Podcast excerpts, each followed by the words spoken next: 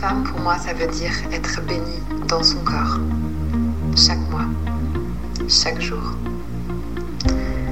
Ça veut dire avoir la bénédiction d'un corps cyclique qui vit ses trous du cycle en résonance avec la Terre et la Lune. Amoureuse d'un jour ou de toujours, bienvenue dans ce podcast dédié à ta relation aux autres et à toi-même. Comment aimer l'autre sans se perdre? Qu'est-ce que mon corps et mes émotions ont à m'apprendre? Comment me sentir libre dans ma sexualité? Et si je te donnais des pistes pour répondre à ces questions? Je m'appelle Céline et c'est ma voix d'amoureuse que tu entends. Amoureuse de la vie, oui. Amoureuse de mon partenaire, oui. Amoureuse, curieuse et rêveuse aussi amoureuse sérieuse Certainement pas. Dans ce podcast, je te parle de ta relation amoureuse, mais je te parle aussi de ta relation à toi-même, à ta féminité, à tes envies, à ton plaisir. Dans la vie, j'accompagne les femmes à prendre leur juste place dans leur relation amoureuse. Je les aide à prendre soin d'elles pour aimer l'autre encore plus fort. Car sache-le, tu es ta priorité. Peu importe ton orientation sexuelle ou combien de partenaires tu fréquentes, ta vision de l'amour sera respectée. Ici, l'amour n'a ni règles, ni tabous, ni complexes. Ici, se donner de l'amour est encouragé, se faire du bien est validé. Ici, se choisir en premier est autorisé. Dans chaque épisode, un nouveau sujet sera abordé en lien avec l'amour, le féminisme ou la sexualité. Alors, si ça te tente, reste branché et suis ma voix pour te laisser guider. Tu écoutes la voix d'une amoureuse, la voix d'une femme joueuse, songeuse, joyeuse.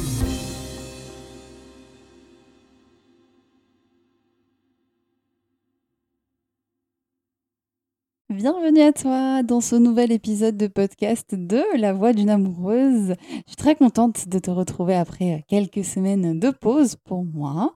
Alors j'avais envie de te proposer un épisode un peu particulier aujourd'hui. Tu l'as vu dans le titre.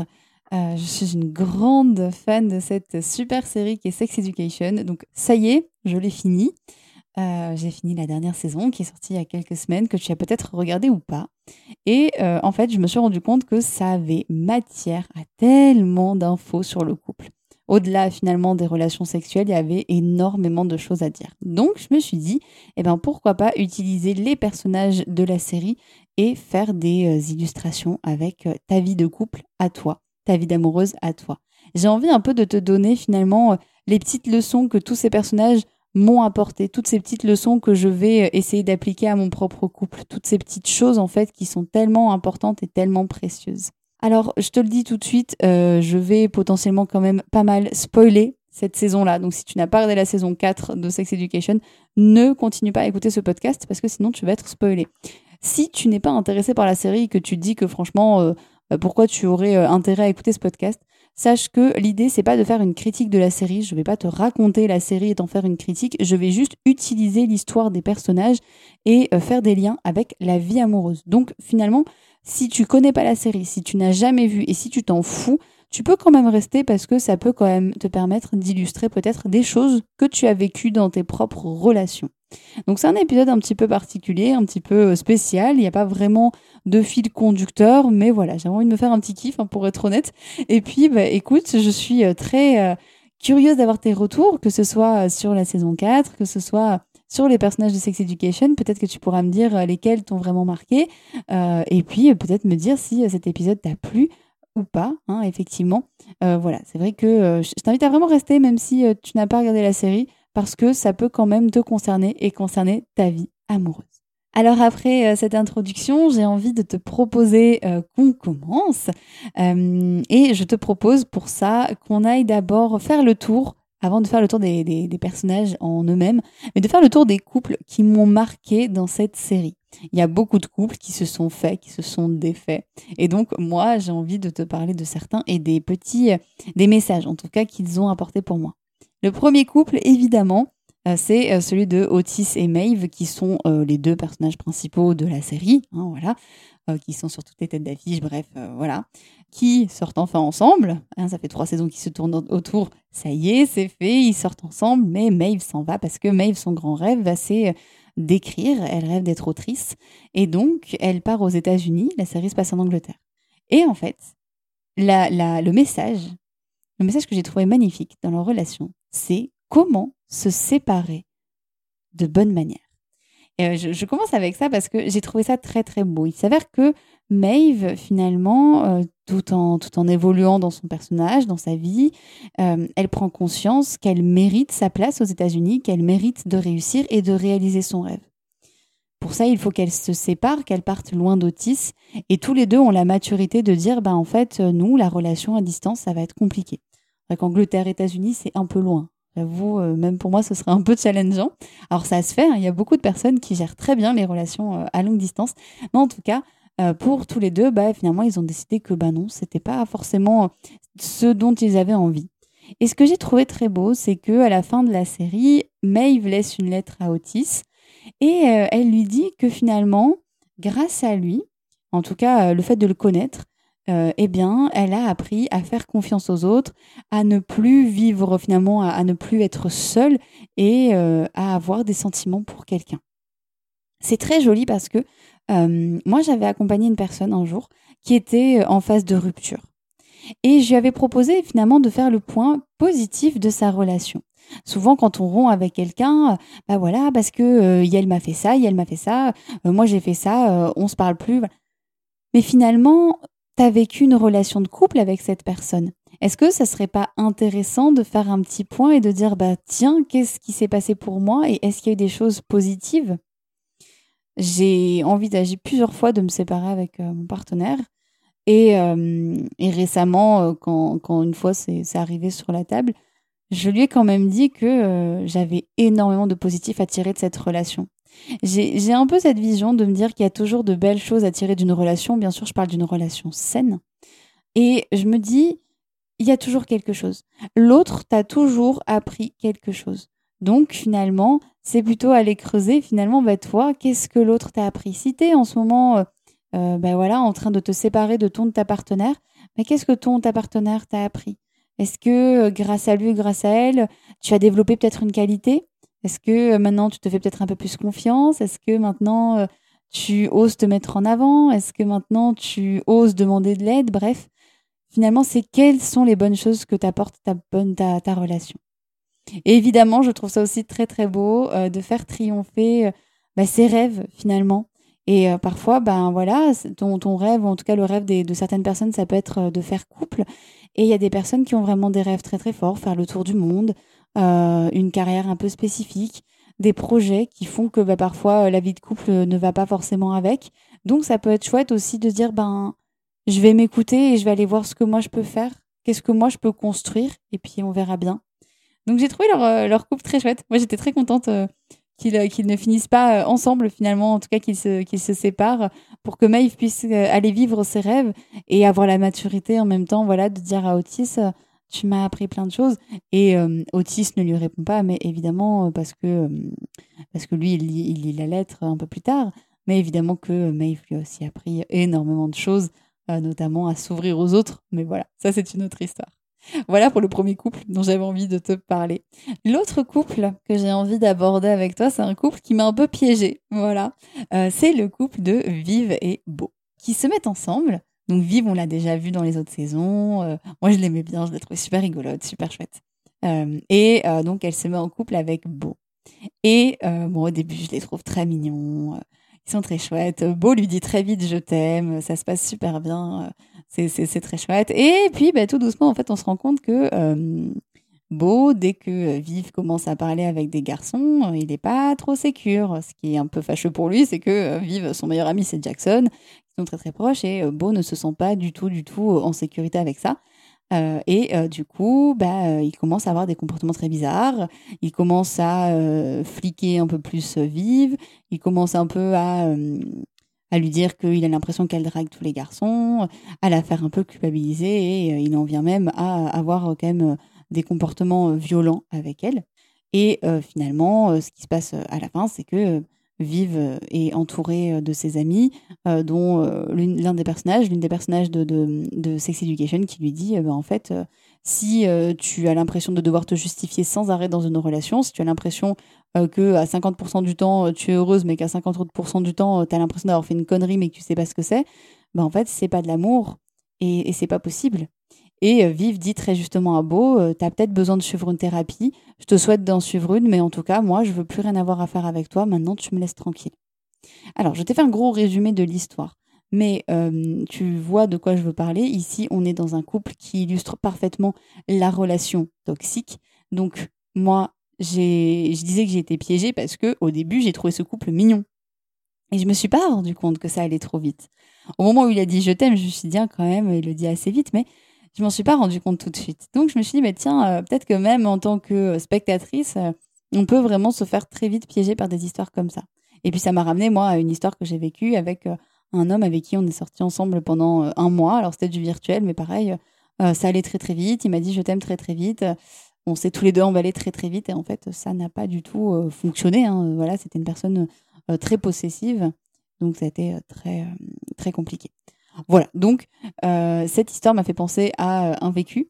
Et c'était une très belle illustration euh, de la relation toxique et donc des rouages qui se mettent très facilement en place, on s'en rend pas forcément compte. Et bah là finalement on voit que ce qui a aidé Vive, c'est de pouvoir avoir un entourage très solide, d'avoir des amis vraiment très très présents qui ont pu la soutenir, lui montrer que ce n'était pas elle la coupable et que ce n'était pas possible et que ce n'était pas de l'amour.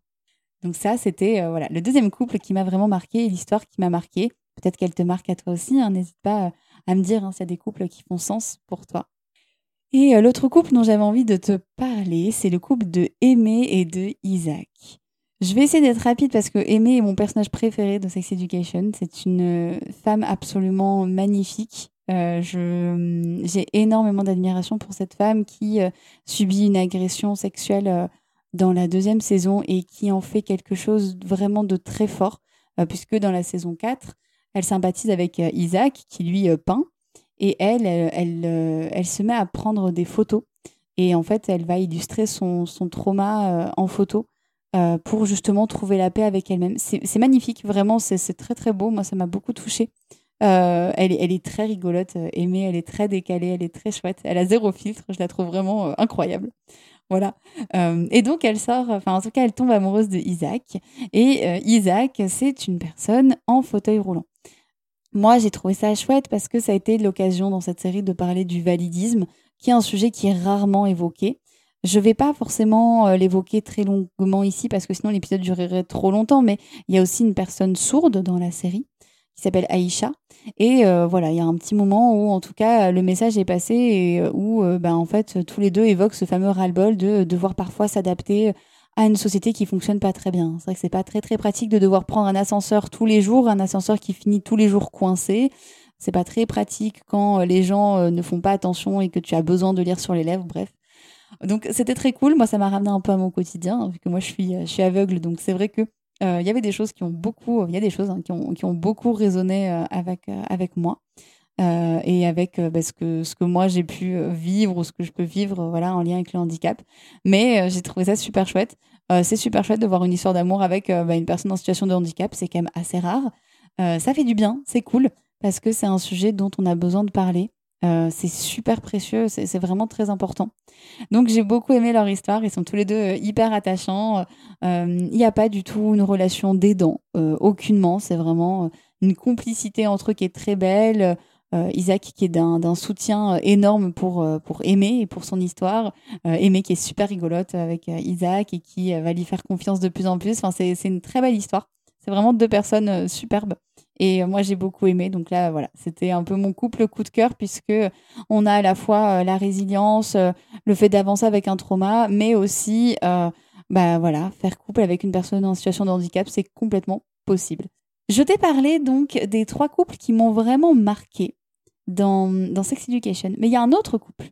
Il y a un couple particulier qui m'a vraiment touchée euh, que j'ai trouvé vraiment euh, très, euh, très beau. J'étais très curieuse de savoir ce qui allait se passer. J'étais pas convaincue au début, mais je l'ai trouvé super intéressant. C'est le couple de Eric et de la religion. Je pourrais dire Eric et Dieu, même, carrément. alors, non pas qu'Eric était amoureux de Dieu, hein, c'est pas ça l'idée. en fait, Eric est une personne de la série qui est homosexuelle. et qui du coup vit dans, dans une, en tout cas dans une communauté chrétienne, je dis pas de bêtises. mais du coup, c'est un peu difficile pour lui de jongler finalement entre bah, le fait que lui croit en Dieu, qu'il a potentiellement envie de se faire baptiser, et le fait d'avoir l'impression que quand il va à l'église, il se cache en fait, qu'il cache son identité, qu'il ne peut pas dire qu'il est homosexuel. Et donc, bah, tout le long de la série, il ressent comme des appels, des intuitions vraiment qui, le poussent à aller vers ce, Dieu. Et en même temps, il y a cette, cette peur-là qui est très présente. Euh, il en discute avec une personne trans aussi dans la série qui, euh, elle, s'est fait, euh, s'est fait rejeter de sa communauté religieuse. Donc, il y, a une vraie histoire. Et, et ça peut paraître cliché au départ, hein, parce que bah, voilà, l'homosexualité et la religion, généralement, ça fait pas un très joli couple. Mais, mais, mais, là, la fin était super intéressante puisque Eric dit à toute son église, en tout cas à tous les gens autour qu'il est homosexuel. Euh, et euh, on sent que la plupart des gens ne sont pas très, très euh, chauds à l'idée qu'il se fasse baptiser derrière ça. il est quand même soutenu par le, pasteur, il est soutenu par sa famille. Et à la fin, il va voir Otis, Otis qui est son meilleur ami, et il lui dit Je veux être pasteur. Et en fait, Eric, il, dit que bah, finalement, lui, il a envie qu'on change les codes et il a envie de, mettre en place plein de choses pour que finalement la religion ne soit plus du tout une barrière par rapport à l'amour. Et finalement, le, beau message qu'il reçoit euh, à un moment où il a l'impression de voir Dieu qui lui parle à côté, c'est Dieu t'aimera, peu importe avec qui tu sors. Alors c'est pas dit, euh, c'est pas dit exactement comme ça. Je crois que c'est dit euh, Dieu aime tout le monde finalement. C'est pas l'orientation sexuelle qui va changer ça. c'est pas, c'est pas un péché d'être homosexuel, d'être une personne trans, d'être une personne non binaire. Euh, c'est pas du tout un péché et que Dieu aime tout le monde. Je rentre pas non plus dans les débats religieux, mais je trouve que c'est un, beau couple, en tout cas un bel exemple pour montrer que finalement on peut très bien vivre une foi euh, épanouie, vivre dans la foi. On peut très bien euh, vivre dans n'importe quelle religion et être une personne LGBTQIA+, ça change rien. Et généralement, c'est plus les personnes autour qui vont poser problème que la religion en elle-même, puisque effectivement, Dieu est amour, donc Dieu n'est pas censé s'intéresser vraiment à la relation sexuelle des gens. Je suis pas sûre que, euh, en tout cas pour les personnes qui y croient, c'est pas mon cas.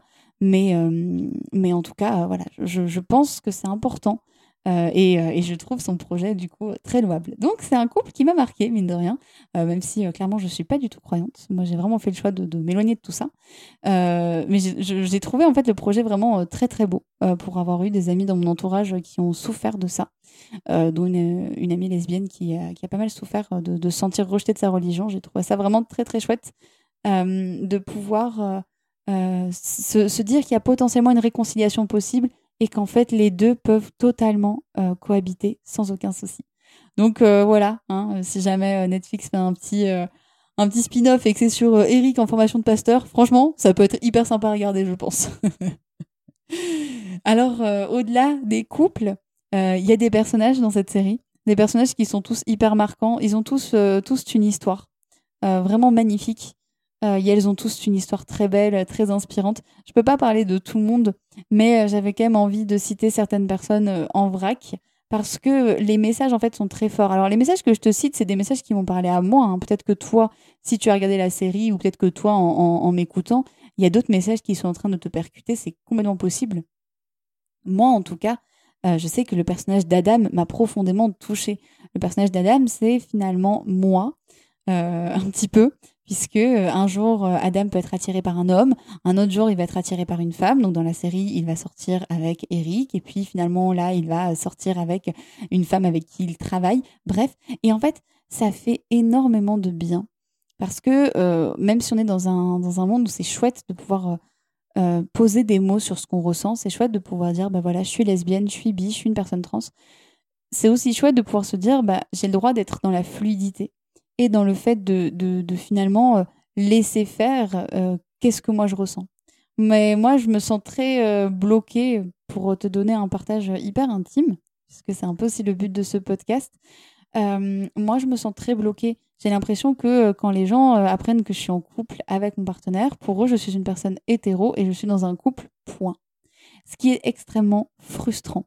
Parce que j'ai l'impression de devoir un peu me justifier pour vraiment montrer qui je suis, parce que je ne suis pas une personne hétéro et que oui, actuellement je suis en couple avec un homme, mais euh, bah, pourtant euh, les, personnes que je vais le plus regarder et qui vont m'intéresser le plus en ce moment, ce sont des femmes, euh, et que finalement je peux être attirée par une femme un jour, par un homme le lendemain, par une personne trans.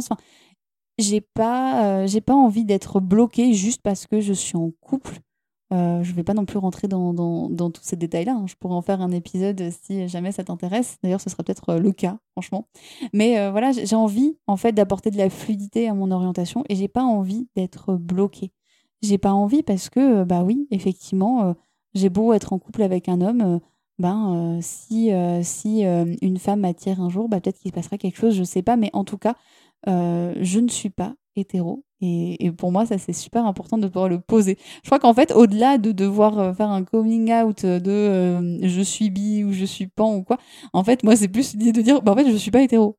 c'est plus ça. Après, laissez-moi être dans ma fluidité. Mais, euh, mais voilà. Donc, c'est vrai que Adam, finalement, quand, quand il explique un peu ça à, à cette jeune fille et qu'il lui explique bah voilà, que lui, un jour, il peut être amoureux d'un homme, un jour d'une femme, je me suis dit, mais purée, mais, mais en fait, il est juste en train de parler de moi. Donc, c'est hyper cool. Donc euh, ça m'a fait du bien, euh, ça m'a fait du bien vraiment d'entendre. C'était euh, vraiment très chouette. Pour le coup, c'était très fluide et, j'ai trouvé ça très très chouette. ce que j'ai aussi trouvé hyper chouette, c'est le personnage de O. O qui est une, une des deux thérapeutes sexuelles des lycéens, O et Otis. et O est une personne qui est asexuelle. Et ce qui est magnifique, c'est qu'elle, elle se dit, mais à quel moment, comment je peux être légitime? Elle pose la question de la légitimité de est-ce que je peux être asexuelle et est-ce que je peux donner des conseils aux gens? Évidemment, la réponse est oui. Euh, et moi, ça m'a fait du bien parce que euh, il y a eu une époque où euh, il y, a, quelques mois où dans mon couple ça se passait pas bien du tout et je me suis dit mais purée, est-ce que je suis légitime à donner des conseils? Et en fait, oui, je suis légitime à te donner des conseils puisque en fait, si toi tu viens et que tu me dis que tu traverses en ce moment quelque chose de très difficile avec ton ou ta partenaire, je vais pouvoir te dire que je te comprends. Et je vais pas te dire ça va aller, t'inquiète. Non, je vais te dire, je comprends ce que tu ressens parce que je l'ai vécu, je sais ce qui s'est passé. Je sais qu'il y a des fois où ça va tellement pas que tu n'as pas du tout envie de faire d'efforts, que tu n'en as rien à foutre de la communication non violente et que, ben, en fait, là, juste, c'est pas possible. Je sais qu'il y a des fois où euh, tu as envie de remonter la pente et où il y a peut-être euh, une possibilité, mais, mais c'est très dur. Je, je connais ça parce que justement, dans mon couple, bah oui, il y a des hauts et il y a des bas et que j'ai pas je parle pas forcément tout le temps des bas. C'est vrai que je parle peut-être un peu plus des hauts, mais en tout cas, je veux que tu saches que euh, oui, il y a des bas et que euh, bah c'est pas parce que je parle de sexualité que ma sexualité est épanouie tous les jours. J'ai aussi de grosses galères de ce côté-là. Euh, ça pourra faire le, sujet d'un autre podcast, mais en fait, tout ça pour dire que je suis comme toi. Je suis pas au-dessus de toi. Je suis pas une meilleure connaisseuse de toi. je, je sais pas en fait. Je suis juste là et je peux t'apporter le soutien dont tu as besoin, la légitimité dont tu as besoin, mais en tout cas sache que tu n'es pas seul et que euh, quand tu vas voir un thérapeute ou une thérapeute, n'oublie pas que c'est une personne avec ses propres problèmes et que euh, ça n'existe pas, le thérapeute ou la thérapeute qui va parfaitement bien, clairement. Et heureusement, parce que ce serait un peu flippant. et en parlant, euh, en parlant de choses qui, qui vont bien et qui vont pas bien, je trouve que le personnage d'Abby, qui est une personne qui est très positive dans, le, dans la série, qui dit qu'il faut avoir le sourire, qu'il faut voir le positif, qui euh, jette un peu un pied de nez au développement personnel, ce qui est assez rigolo, voilà, avec un peu cette loi d'attraction, ce euh, invoquons euh, le, le positif, etc. Bon, ça grossit les traits, mais c'est très cool parce qu'à la fin, elle assume que, bah, en fait, c'est ok de pas aller bien et que c'est ok d'avoir des émotions négatives. Déjà, moi, je, je, trouve que ce terme, en fait, n'est pas, n'est pas correct. On devrait juste dire c'est ok d'avoir des émotions. Donc si aujourd'hui euh, tu vas pas bien, bah, en fait c'est ok, t'as le droit de pas aller bien. Euh, gros fuck à la société, mais vraiment clairement, hein, je, pense qu'il n'y a pas autre chose à dire que gros fuck à la société qui a juste envie qu'on aille tous bien, qu'on aille tous bien et qui, euh, qui veut absolument qu'on sourit tout le temps. Bah non, en fait il y a des fois où ça va pas et on a le droit. et, et croyez-moi, quelqu'un qui vous dit faut rester positif et certes dans l'idée, oui, c'est quand même plus cool d'être positif, mais il y a un moment donné, il y a des fois où c'est pas possible et ça fait pas de toi une mauvaise personne si des fois tu craques, si des fois tu pleures, si des fois tu es en colère, si des fois tu vas pas bien. Là aussi, ça arrive à tout le monde et je pense qu'on a vraiment besoin de démocratiser ça. Je vais pas bien, d'avoir juste cette force-là de pouvoir dire je ne vais pas bien, de s'écouter. J'ai pas fait de podcast la semaine dernière parce que j'allais pas forcément bien. J'étais pas dans ce mood-là. J'étais pas dans un mood euh, créatif. Et je dis pas ça pour donner l'exemple, hein, c'est vraiment la vérité. L'idée, c'est vraiment de, pouvoir montrer que bah, quand ça va pas, c'est ok de le dire. Et ça, ça va, ça va aller mieux, mais il faut se laisser le temps. Et il faut oser demander de l'aide, comme comme le fait la mère d'Otis, qui a un autre bébé et qui qui subit une dépression postpartum et qui va oser demander de l'aide alors que c'est très difficile. C'est hyper difficile de demander de l'aide. C'est l'acte, je pense, le plus courageux, c'est vraiment d'oser demander de l'aide. Donc, euh, c'était euh, des personnages que j'ai trouvés extrêmement euh, inspirants pour ça. Bien sûr, le personnage de Cal est extrêmement inspirant. Cal, qui est une personne bah, qui se bat en fait pour pouvoir avoir le corps qu'elle désire. elle n'a pas assez d'argent pour, pour faire une mammectomie, ou du moins une torsoplastie. Et donc, c'est très difficile pour Yel. Et donc, on voit tout son combat, toute sa souffrance. Et là encore, voilà, le, côté un peu évidemment euh, idéalisé hein, de voilà, on te soutient, on est là pour toi, mais euh, qui fait du bien. Son combat est très touchant. C'est vraiment une belle, euh, une belle histoire. Et, et, même si c'est une série, je lui souhaite vraiment de, de pouvoir faire la, tous les changements dont Yel a besoin pour se sentir vraiment bien dans son corps. Et enfin, la dernière chose, qui m'a fait du bien en fait dans cette série, euh, c'est de voir un personnage, Jackson, que j'aime beaucoup, euh, avec deux mamans en fait. Et de voir juste une parentalité faite de deux mamans dans une série, et eh ben moi, ça m'a donné tellement d'espoir. Ça m'a donné tellement d'espoir de me dire peut-être que dans quelques années, ben en fait, dans les réunions euh, parents-profs, il y aura plein de, de, de, familles très différentes.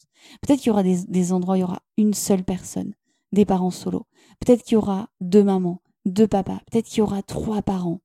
Et je trouve ça tellement juste incroyable.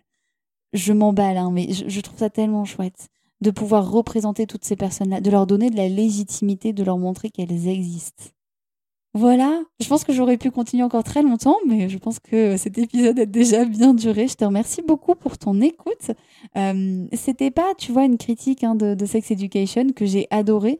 L'idée, c'était plus d'utiliser tous les personnages de cette, série et de te montrer pourquoi ils m'ont touché. Et tu vois, en fait, à chaque fois, quand je t'ai parlé d'un personnage, bah, je suis revenue un peu à mon histoire à moi. Donc c'est bien, t'en as appris un peu plus sur moi. T'as appris que euh, il y avait peut-être euh, y avait peut-être des jours où franchement ça n'allait pas très bien, que oui, je suis très souriante, mais que euh, ça m'arrive très souvent d'avoir des gros moments de, de coups de blues et que c'est ok et que c'est complètement possible de gérer ça. voilà, as appris que j'étais une personne queer, vraiment fière de l'être et que je ne suis pas hétéro. Voilà. Euh, et tu as peut-être euh, pu recevoir de belles leçons par rapport euh, à des histoires d'amour, hein, peut-être par rapport à ton histoire d'orientation sexuelle, peut-être à ton histoire d'amour, peut-être si tu vis une histoire d'amour toxique, si tu vis une histoire d'amour et qui est sur le point de se terminer, une histoire d'amour qui se passe bien aussi. Bref. Je suis très curieuse. Est-ce qu'il y a un personnage parmi tous les personnages dont je t'ai parlé Est-ce qu'il y a un personnage qui, toi, te, te fait sensation en tout cas t'interpelle Est-ce que, je sais pas, c'est lequel ton personnage préféré? Moi, je t'ai dit que c'était vraiment aimé, euh, que je trouve absolument fabuleuse, mais je suis hyper curieuse. N'hésite pas à me dire euh, quel personnage tu as le plus aimé. Tu peux laisser un commentaire euh, si jamais tu regardes, tu écoutes en tout cas pardon ce, podcast sur YouTube. Sinon, tu peux m'envoyer un petit mail à céline.filoyoni.gmail.com et puis tu auras tous les liens pour me suivre dans la description de ce podcast. Comme tu le sais, euh, moi j'accompagne les femmes dans leur relation de couple et dans leur relation à leur sexualité. Toutes les femmes, c'est-à-dire que tu sois une femme cisgenre, une femme transgenre, une personne non binaire, c'est complètement ok.